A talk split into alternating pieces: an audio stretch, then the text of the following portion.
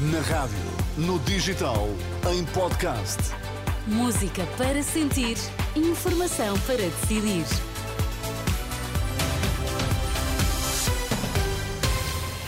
Notícias na Renascença com Ana Rita Borda de Água para já os destaques. Olá, bom dia. Bom dia. Elementos da PSP e GNR voltam esta quinta-feira aos protestos por melhores condições salariais.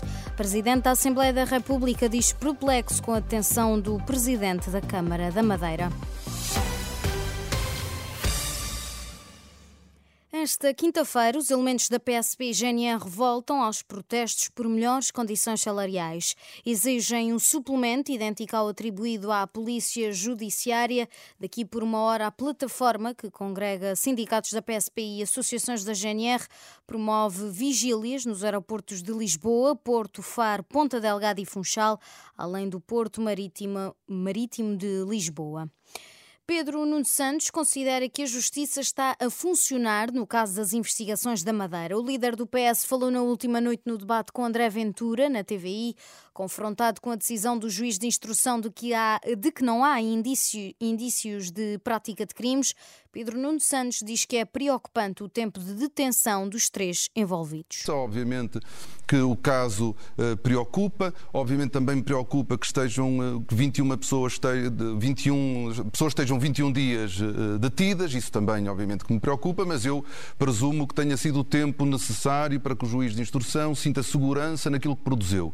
O Ministério Público já anunciou que vai recorrer, o que isto nos diz é que nós temos a justiça a funcionar e isso é muito importante importante para a nossa democracia e para o nosso Estado, do, Estado de Direito. Já o líder do Chega chamou a atenção que o processo ainda está numa fase preliminar e que o Ministério Público recorreu, mas que há factos que têm de ser investigados. Esta decisão é uma decisão preliminar.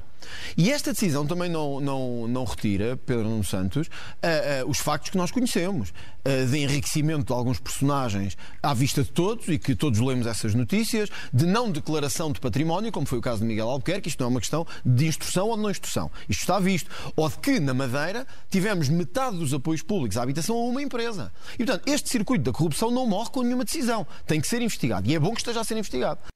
Nesta, neste debate na TVI, que também foi abordado outros temas como a saúde, a corrupção ou ainda a habitação. O presidente da Assembleia da República diz perplexo com a detenção durante 21 dias do presidente da Câmara da Madeira e de mais dois arguídos, agora quando o juiz de instrução conclui que os elementos da acusação não justificavam a privação da liberdade.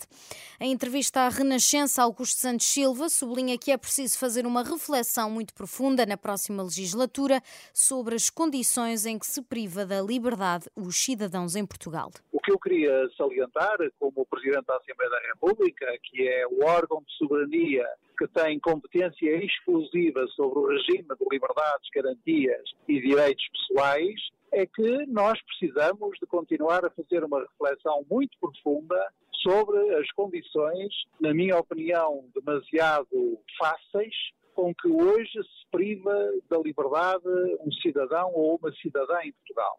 Essa reflexão tem que ser feita por nós todos, quer nas atuais circunstâncias, quer na próxima legislatura.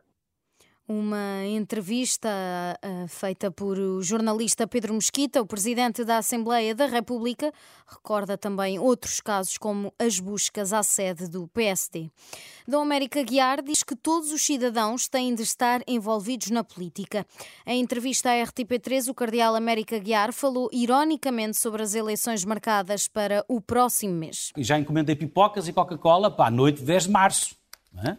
não sei o que vai acontecer. Portanto, nós estamos aqui perante situações muito sensíveis e muito importantes, e por isso é que a Igreja tem que estar metida, e os cidadãos, e os católicos, e os cristãos, as pessoas têm que estar envolvidas na política, porque a gestão da coisa pública é da responsabilidade de todos nós. As consequências das nossas escolhas são responsabilidade de todos nós. E, portanto, eu acho que não há outra maneira. Nós não podemos assobiar para o ar, enterrar a cabeça na areia e esperar que no dia 11 metade dos portugueses decidam aquilo que é responsabilidade, decisão de todos os portugueses. E nós podemos entrar aqui numa, numa situação muito sensível, Há até pouco... na conjugação dos votos no próprio Parlamento, entre direita, esquerda e centro, e mais assim, mais assado, de maneira a que não sei qual é a solução.